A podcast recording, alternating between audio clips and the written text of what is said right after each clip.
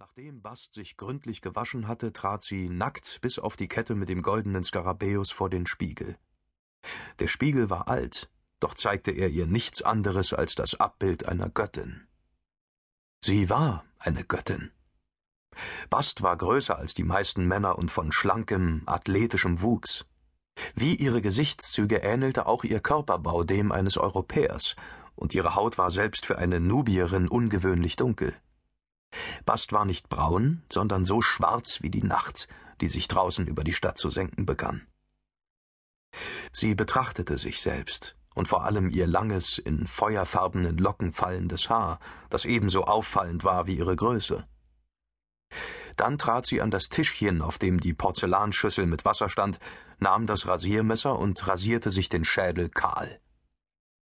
Sorgsam hob sie die abgeschnittenen Haare auf, bevor sie ein einfaches Kleid und dazu passende Sandalen wählte. Das Kleid war hochgeschlossen, so dass sie die Kette darunter verbergen konnte.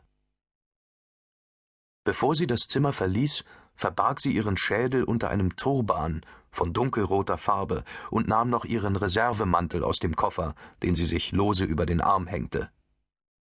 Ihr abgeschnittenes Haar warf sie in die Latrine im Innenhof.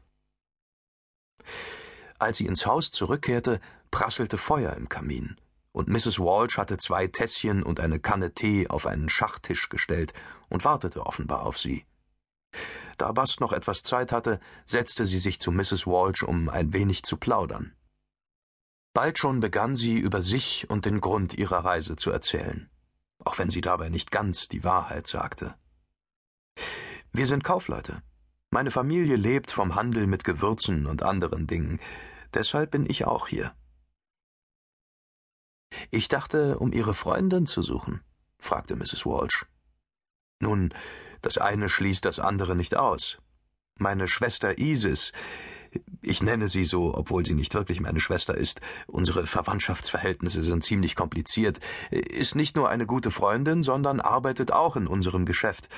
Meine Familie hat sie hierher geschickt, um sich um unsere Angelegenheiten in England zu kümmern. Und seither haben Sie nichts mehr von ihr gehört? Wie kommen Sie darauf? erwiderte Bast, leicht überrascht. Ich schließe es aus der Tatsache, dass Sie hier sind, meine Liebe. Und die Adresse, die Sie mir gezeigt haben, hm, es ist nicht die vornehmste Gegend. Darf ich Ihnen einen Rat geben? Fangen Sie erst morgen mit der Suche an. Diese Straße liegt in einem Viertel, in der sich eine anständige Frau nicht im Dunkeln zeigen sollte.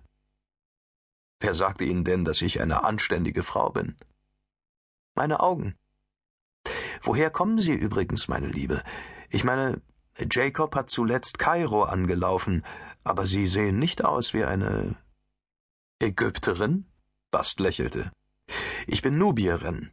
Unsere Vorfahren haben Nil aufwärts gelebt, zur Zeit der Pharaonen.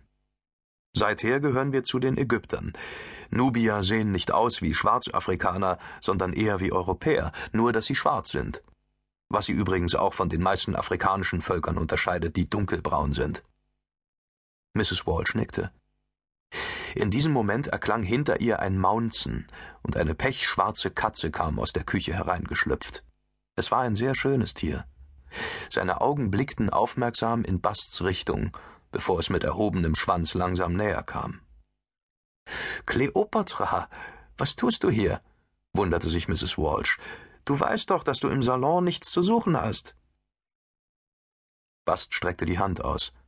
Die Katze ließ sich auf den Rücken fallen und wälzte sich auf Basts Mantel, den sie neben sich auf den Boden gelegt hatte. Behutsam kraulte Bast ihren Bauch und Hals. Sie wird Ihnen den Mantel mit ihren Haaren vollfusseln. Kleopatra, du hast hier nichts zu suchen. Geh in die Küche oder nach draußen.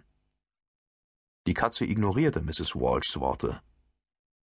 Bass zog jedoch die Hand zurück und schüttelte den Kopf, als die Katze sie vorwurfsvoll ansah.